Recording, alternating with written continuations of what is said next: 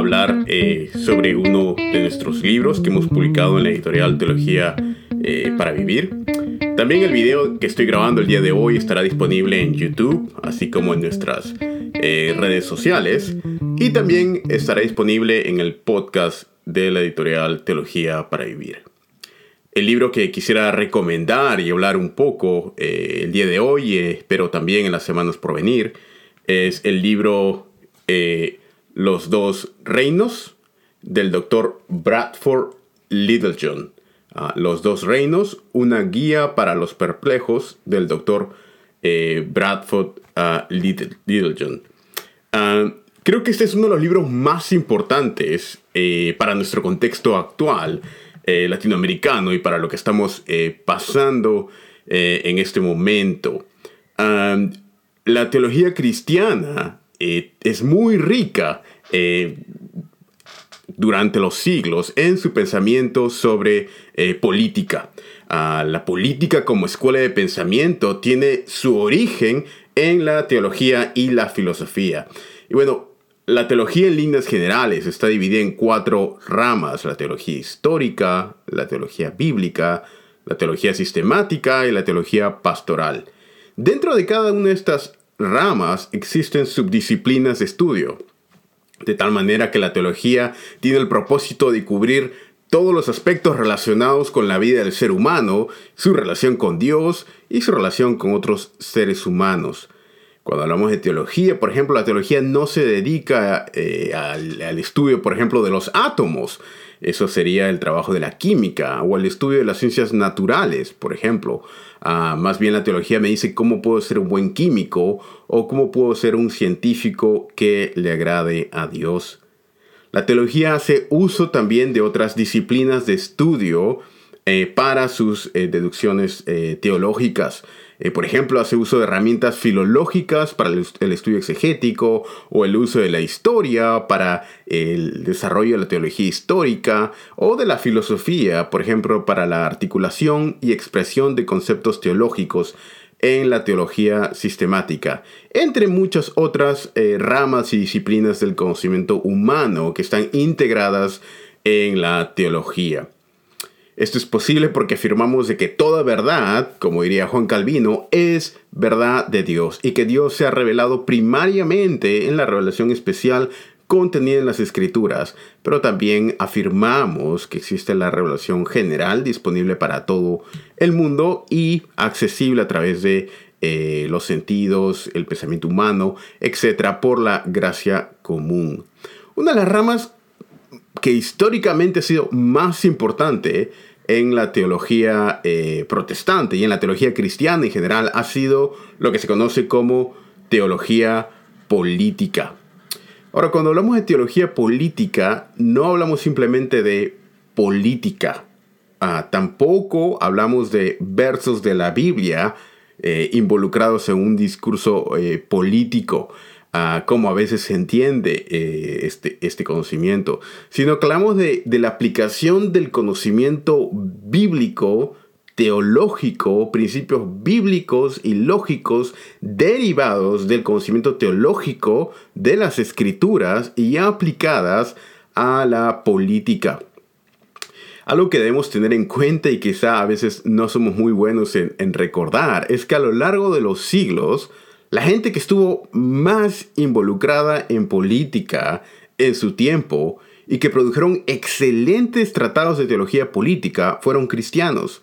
Pienso, por ejemplo, en el primer ministro holandés Abraham Kuyper, que escribió casi una docena de volúmenes eh, sobre teología eh, política, siendo su investigación en tres volúmenes sobre gracia común quizá lo mejor que se ha escrito en el, tema hasta ahora y es excelente y tiene todas las bases de una teología eh, política que es 100% eh, cristiana, eh, con principios cristianos, pero aplicados al, al, gobierno. También los reformadores y los postreformadores escribieron muchos tratados de teología política. Juan Calvino, por ejemplo, o Martín Lutero, postreformadores como Richard Hooker o el propio John Owen. A lo largo de la historia de la iglesia hay una tradición riquísima de pensadores cristianos que han dedicado su vida a estos asuntos. La era patrística, por ejemplo, produjo algunos de los teólogos más grandes de la historia que produjeron muy ricos tratados en teología política.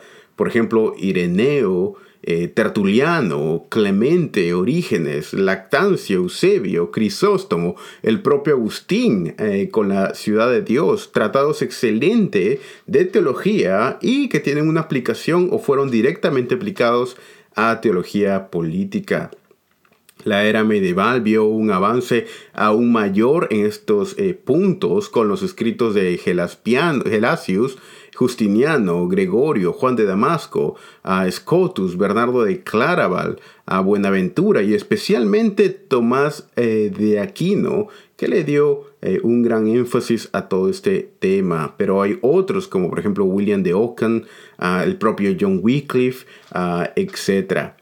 Llegamos a la era de la reforma y como vimos en la reforma hay un boom, especialmente desde una perspectiva eh, protestante, en escritos de teología eh, política. Pienso en teólogos como Thomas More, Erasmo, Lutero, uh, Melanchthon, Calvino, John Knox, Thomas Cartwright, uh, y otros teólogos, eh, por ejemplo, no protestantes, Francisco Suárez, protestantes como Richard Hooker, William Perkins y especialmente Hugo Grotius.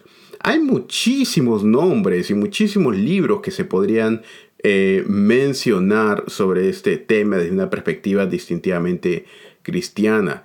Ah, durante la era de la Reforma, los tratados más ricos de teología política se produjeron por los reformadores o magisteriales o por la reforma magisterial en oposición a la reforma eh, radical o la reforma desde abajo, eh, por decirle así. ¿no? Entre la, reforma, la reforma magisterial es históricamente la base de la mayoría de denominaciones protestantes, como por ejemplo eh, presbiterianos, luteranos, los reformados holandeses y los bautistas reformados, que estos se derivan de la rama inglesa. Ah, por otro lado, cuando hablamos de reforma radical, nos referimos especialmente a los anabaptistas y el anabaptismo eh, del siglo XVI, que también produjo ah, una serie de tratados de teología política y que también tenía un entendimiento eh, político teológico.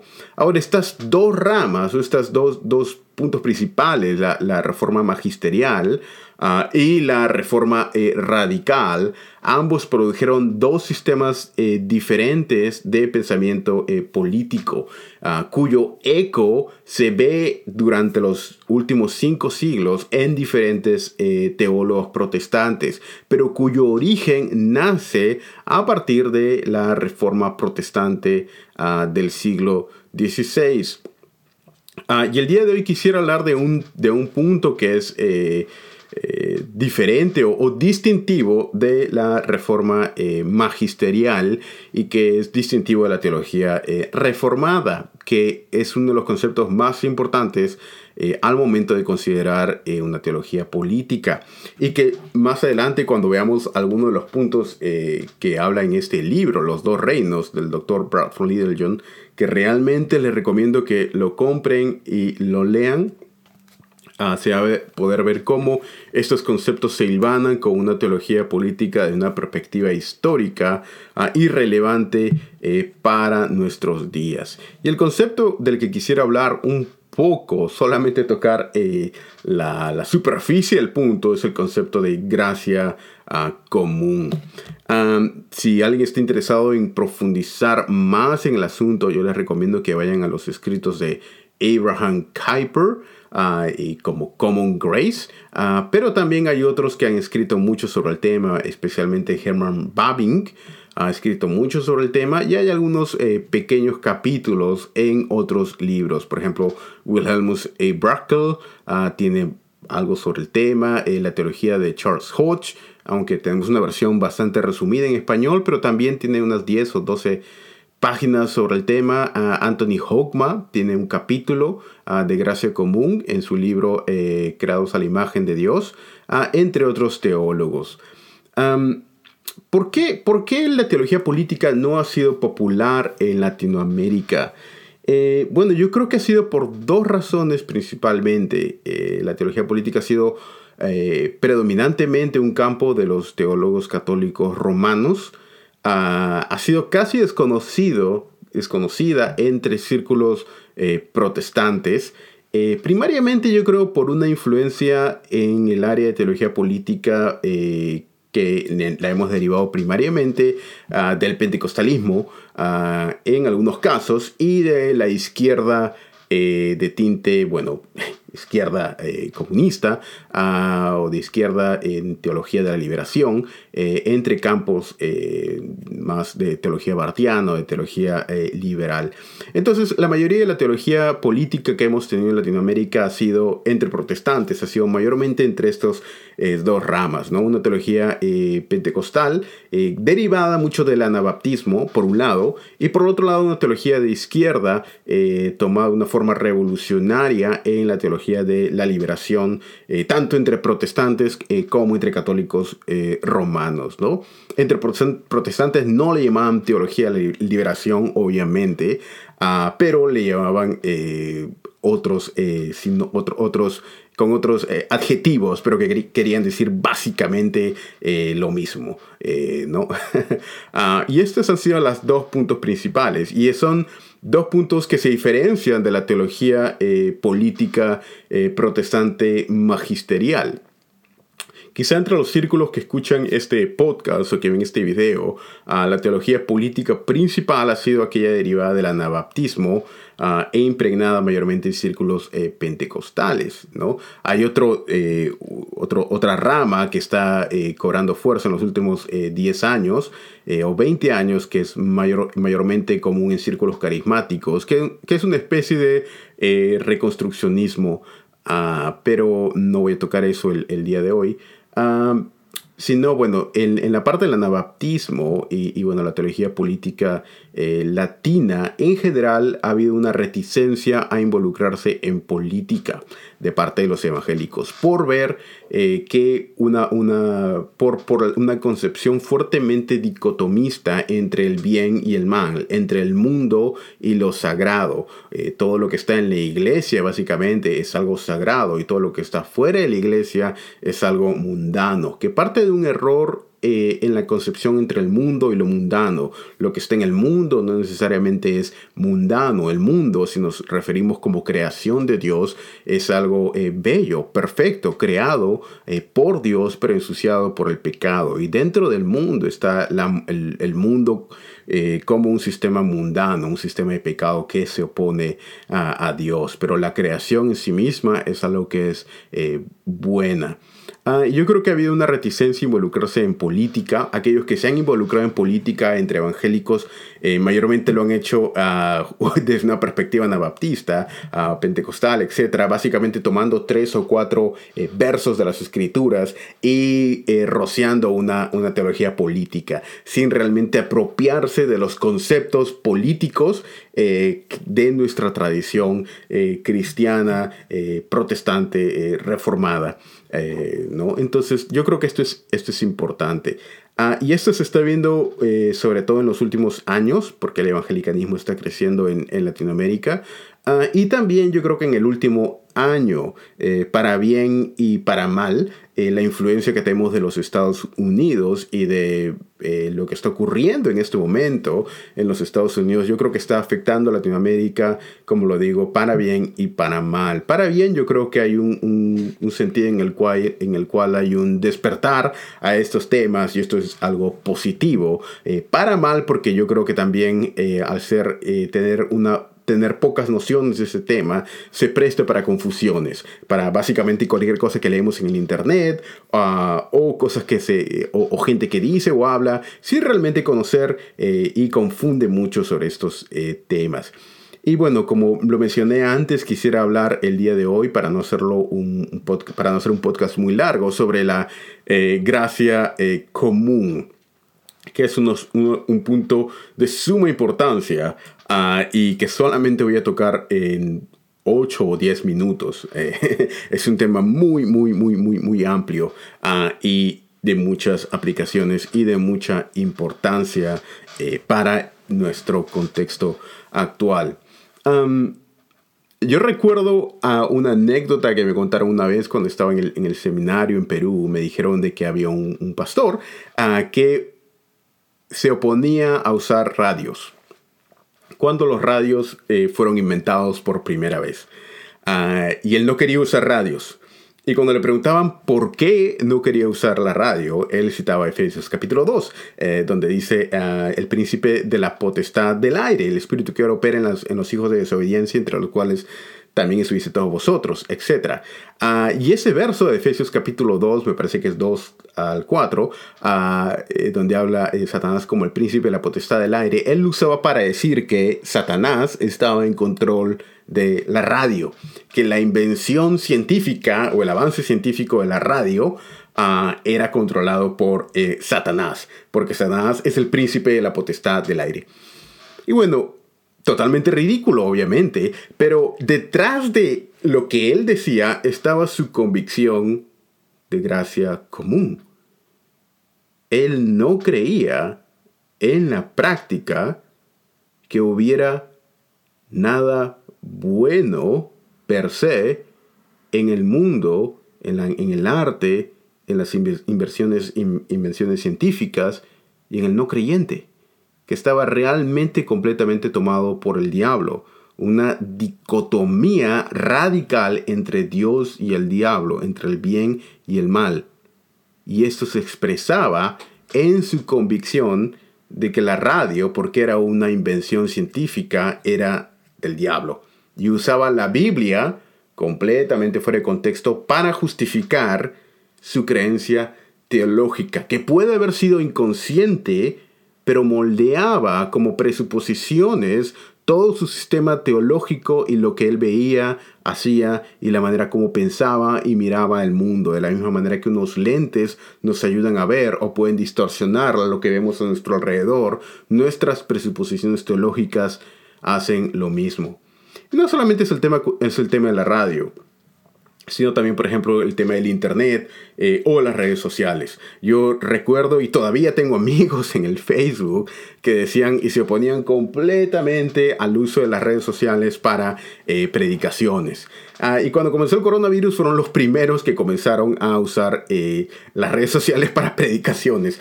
una teología completamente pragmática, pero la razón por la que se ponían era simplemente, yo creo, por su noción de gracia común una, visión distorsionada eh, de gracia común, y una visión anabaptista eh, de gracia común, y una teología política de gracia común, ah, que es eh, la mayoría de Latinoamérica, tiene una teología anabaptista política ah, dentro de diferentes denominaciones. Y yo creo que el tema es importante, porque lo que hacemos no lo hacemos por lo que vemos a nuestro alrededor, sino por nuestras convicciones bíblicas. Eh, ¿Cómo podemos definir la gracia común? Bueno, la gracia común es el favor inmerecido de Dios por el cual Dios restringe el pecado, el pecador, al pecador y las consecuencias del pecado y mantiene la vida humana, la cultura, el arte, el florecimiento del ser humano y da una variedad de regalos a toda la gente de manera indiscriminada. y la base de esto se encuentra en varios pasajes de las escrituras, ah, que no voy a tener tiempo de explicar cada uno de ellos el día de hoy. Eh, pero el, punto, el pasaje principal es en, uno de los principales es en Génesis 8 y 9, eh, de donde se deriva el concepto del pacto eh, no ético. Génesis capítulo 8 eh, y 9, especialmente al final del 8 y, comienzos del capítulo 9. La gracia común desde una perspectiva teológica es una evidencia o un aspecto de la gracia de Dios, enraizada en el carácter de Dios. Eh, hay la gracia especial, que es salvífica, dada a los escogidos de Dios para salvación, y la gracia común, extendida a todo ser humano y a la creación en general. Ah, la gracia común ah, y la gracia en general es una consecuencia de la caída, la gracia común.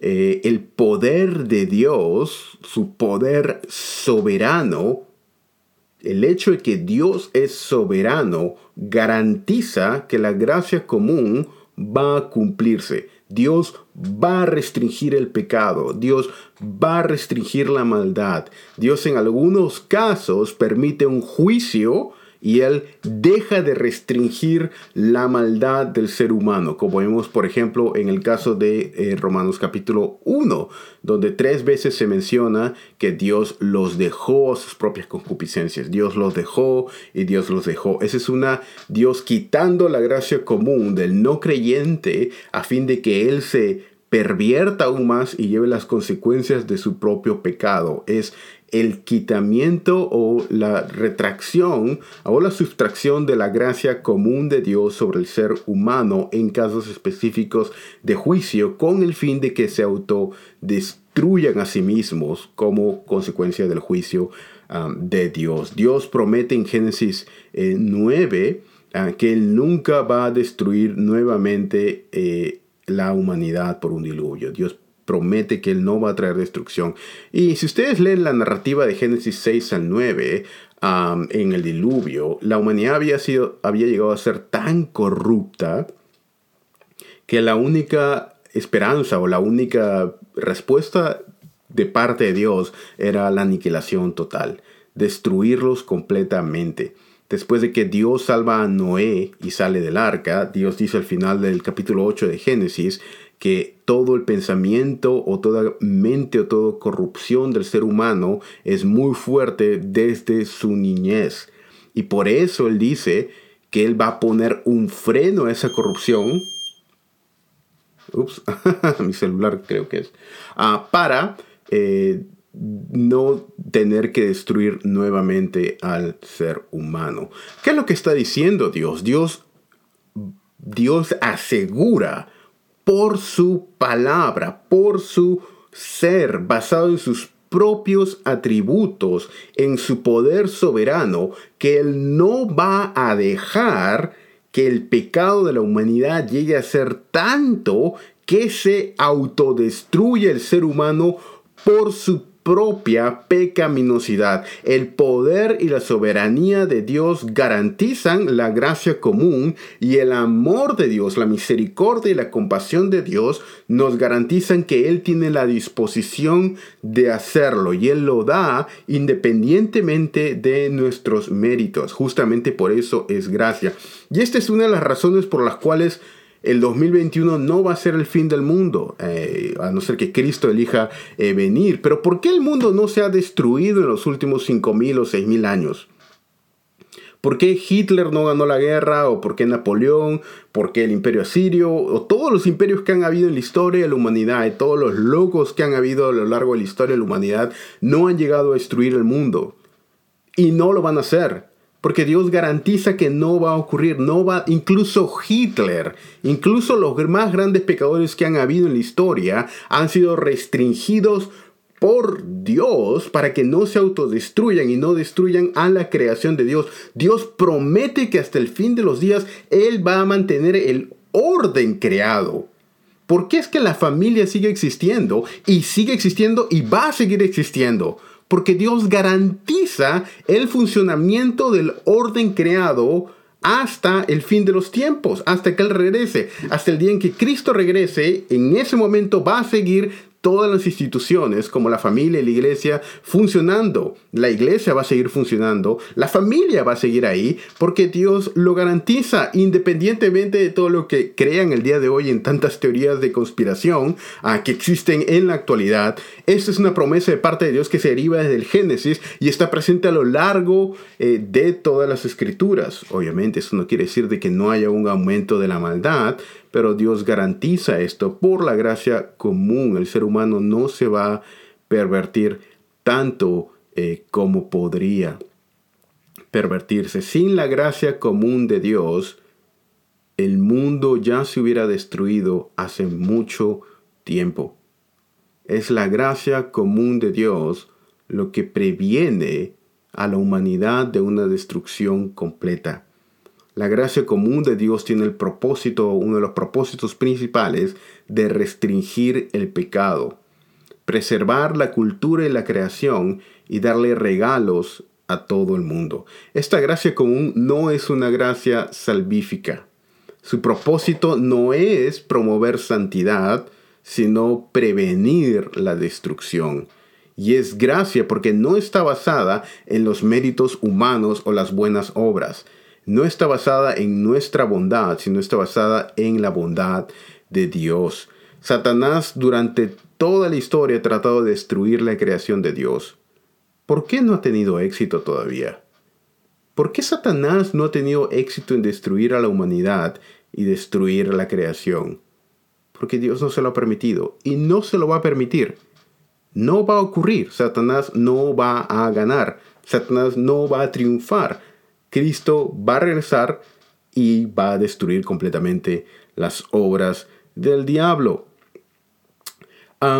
la gracia común como concepto histórico se deriva bueno, de la reforma eh, protestante. Los reformadores, especialmente Juan Calvino, fue el que desarrolló este concepto eh, de manera mayor en la eh, reforma. estaban, pensaron, bueno, obviamente la, la, la gracia común surge como consecuencia de la total depravación del hombre. Sin la depravación total o sin el concepto de que el hombre ha sido afectado completamente en su intelecto, voluntad y emociones, no tiene sentido hablar de gracia común. Eh, la doctrina que presupone o que precede la gracia común es la doctrina de la eh, depravación total o la doctrina de que el hombre ha sido completamente afectado en todos sus aspectos y en cada área y sin una restricción de Dios, él se destruiría tanto como podría y destruiría la creación de Dios. Entonces los reformadores pensaron eh, si esto es cierto y vemos que esto es cierto, ¿por qué el hombre no se destruye? ¿Por qué el inconverso no se destruye? Si en Génesis 3 claramente habla de que el mundo va a producir, después de la creación, la tierra iba a producir cardos y espigas, ¿por qué también produce buenos frutos? Y no solamente cardos y espigas. Ah, ¿Por qué vemos que hay eh, aparentes obras externas de bondad en el no creyente? Uh, ¿De dónde viene todo esto? ¿Viene del propio ser humano? ¿Es que hay algo en él que todavía sea bueno? La respuesta fue no en absoluto. Es la gracia de Dios que está dando a la creación y al ser humano a fin de que se continúe con el orden creado. Dios hizo un voto, una promesa en Génesis capítulo 9, ah, en adelante, todo el capítulo 9, en que Él hizo un juramento de preservar la creación hasta el final de los tiempos, a pesar del pecado humano y a pesar de los esfuerzos de Satanás para destruirlo. Satanás no va a triunfar en el control del mundo. La gracia común de Dios va a prevenir la conquista de Satanás en sus planes de destruir el mundo. Dios revela su poder y gracia para con toda persona y preserva y le da gracia incluso al más terrible eh, de los pecadores. Preserva la creación y promueve eh, el desarrollo del ser humano en sus diferentes habilidades. ya estoy llegando casi al límite de tiempo de lo que quería hablar el día de hoy y no he llegado siquiera a tocar eh, la superficie del tema de la gracia común pero tiene una importancia muy, muy, muy grande para nuestra teología eh, política.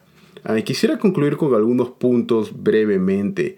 La gracia común es importante porque afirma la bondad de la creación eh, de Dios y afirma también la maldad del pecado. Afirma que es necesaria una obra supernatural del Espíritu Santo para la salvación y que no podemos salvarnos a nosotros mismos. Afirma que Dios es soberano sobre el mundo y afirma su naturaleza benevolente para con todo el ser humano. Dios es misericordioso para con todos y extiende gracia común para con todos. Es una negación del ascetismo cristiano, de no disfrutar la parte de la creación de Dios, ah, como el pastor que decía de que la radio era mala ah, o que el, progreso científico es necesariamente malo, viene de una eh, negación de la gracia común. Es cierto, ah, la radio se usa para fines perversos y el Internet se usa para fines perversos, pero no quiere decir de que la invención o el origen de esa invención sea pecaminosa. Es una corrupción ah, de la enseñanza eh, bíblica. De la misma manera que el avance en la medicina. Ah, la gente usa la medicina para fines perversos. Pero en sí mismo la medicina no es mal, es una evidencia de la gracia eh, común de Dios y la gracia común nos libra del ascetismo, ah, que no solamente está presente en la Iglesia Católica Romana, sino entre evangélicos cuando niegan eh, la gracia común y la bondad de la creación. Y también nos libra de un sentido de mundanalidad, de que nosotros podemos hacerlo, hacerlo en nuestras propias eh, fuerzas. La gracia común hace una cuidadosa distinción entre la creación y la criatura.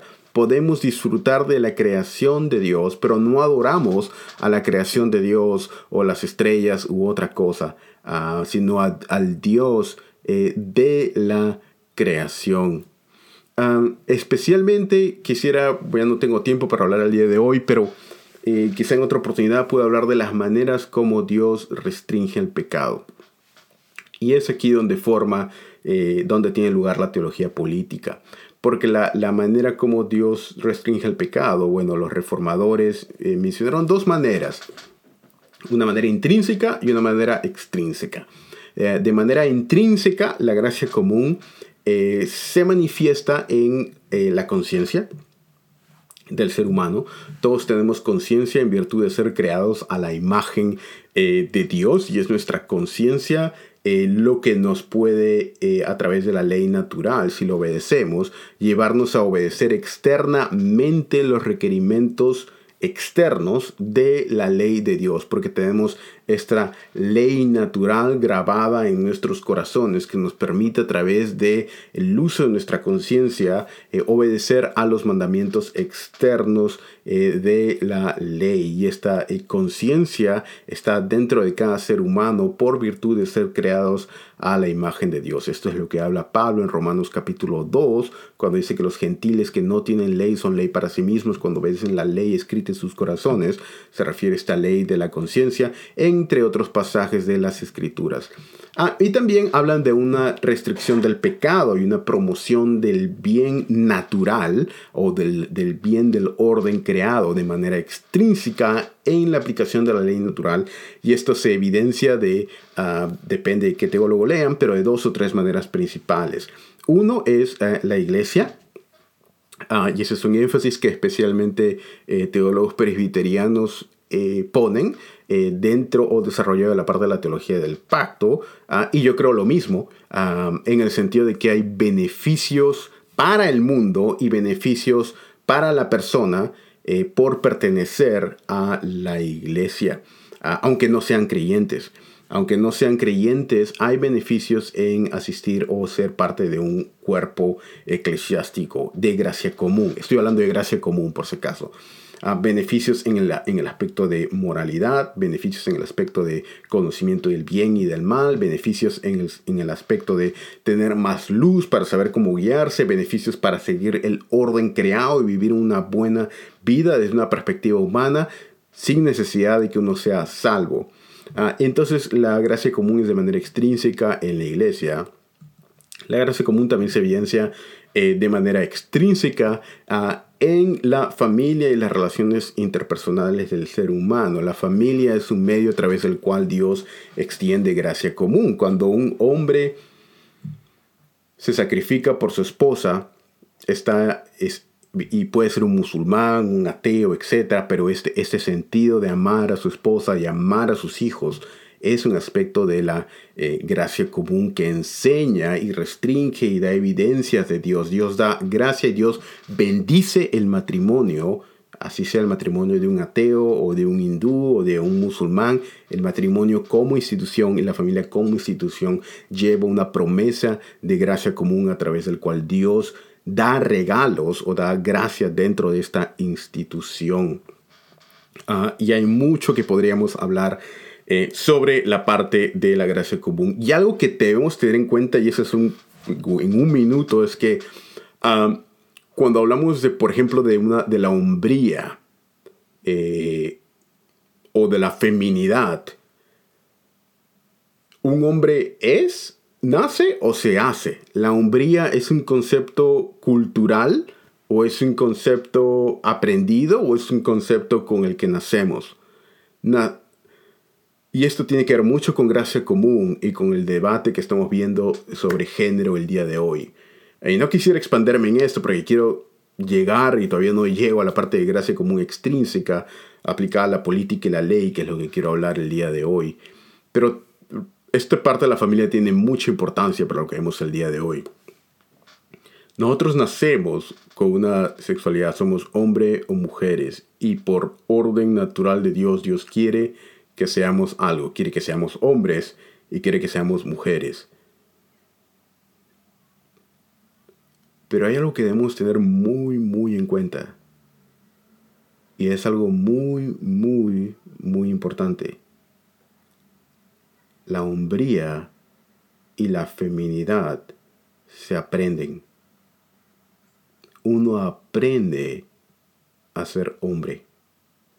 Uno naturalmente, aunque tiene esta institución de gracia común, nuestra sociedad actual y nuestras familias están tan destrozadas por el pecado que esta institución de gracia común ha sido tan dañada que los padres ya no se comportan como padres, los hombres se comportan como chiquillos, las mujeres matan a sus hijos en el vientre y los hijos desobedecen a sus padres y ven a los viejos como tontos. Esto es una sustracción de la gracia común de Dios que debería estar en la familia. Y en la Biblia es clara de que nosotros nacemos con esto, el pecado lo destruye, pero debemos aprender cómo tener una familia cristiana. Y por último, quizá el punto donde los reformadores y teólogos han escrito más en relación a la gracia común es la restricción del pecado a través de la ley, el Estado y la sociedad.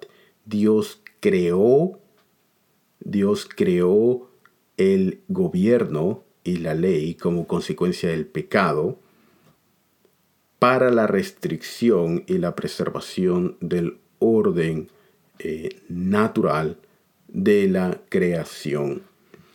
Ah, y esto es sumamente importante para que tengamos en cuenta al momento de tener una teología política el Estado no es eh, eh, un gobierno el, como concepto político, no es derivado de Satanás, sino es la idea de Dios para el bienestar eh, del hombre, para la restricción del pecado y la promoción del bien.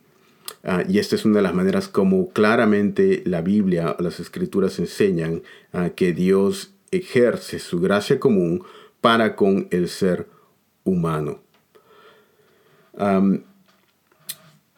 y bueno, espero que haya sido de utilidad. Eh, solamente he tocado el, punto, eh, el tope del helado. Y más eh, la próxima, la próxima vez quisiera hablar un poco más de este libro. Ah, y quisiera, si lo tienen, por favor, que lo, que lo lean. Ah, la próxima semana espero hablar de la introducción del libro, que son dos reinos, uh, entendiendo la doctrina de reforma de los dos reinos Luego la parte histórica en el capítulo 2, los dos reinos desde Lutero hasta Calvino. Ah, luego los dos reinos desde Calvino hasta Richard Hooker. La contribución del pensamiento de los dos reinos, los dos reinos en la iglesia, en el Estado, etc. Y que bueno, este pequeño libro puede ser una buena introducción a la teología eh, política desde una perspectiva eh, protestante y espero que sea de utilidad. Ah, les animo a que investiguen en esta semana sobre gracia común. Ah, yo creo que es una de las doctrinas más importantes que debemos tener presente eh, el día de hoy, a la luz de todo el temor que surge en las redes sociales sobre las teorías de conspiración, etc. Eh, yo creo que hay mucha maldad y muchas cosas malas que están ocurriendo en este momento. Creo también que la mayoría de teorías de conspiración son eh, satánicas porque van en contra de lo que Dios dice. Dios no va a permitir eh, estas cosas, muchas de estas cosas que, se mencionan. Y es una, una, una blasfemia al atributo eh, de la soberanía de Dios y un atributo de la buena voluntad de Dios y su control sobre el diablo y sobre el mundo a alguna de las cosas que el día de hoy se dicen con tanta facilidad. no debemos perder de vista quién es el que reina y quién está llevando a cabo sus propósitos. Y esto no quiere decir de que van a haber tiempos de sufrimiento, sino miren la Segunda Guerra Mundial con Hitler y todo lo que ocurrió. Pero aún así Dios restringe a la humanidad y al pecador sobre el cual Él tiene control para llevar a cabo sus eh, propósitos. Que el Señor nos ayude en esta semana mientras meditamos de estos eh, asuntos. Que el Señor les bendiga y espero que haya sido, eh, bueno, de utilidad lo que hace conversado el día de hoy. Que tengan una buena semana y que el Señor les bendiga.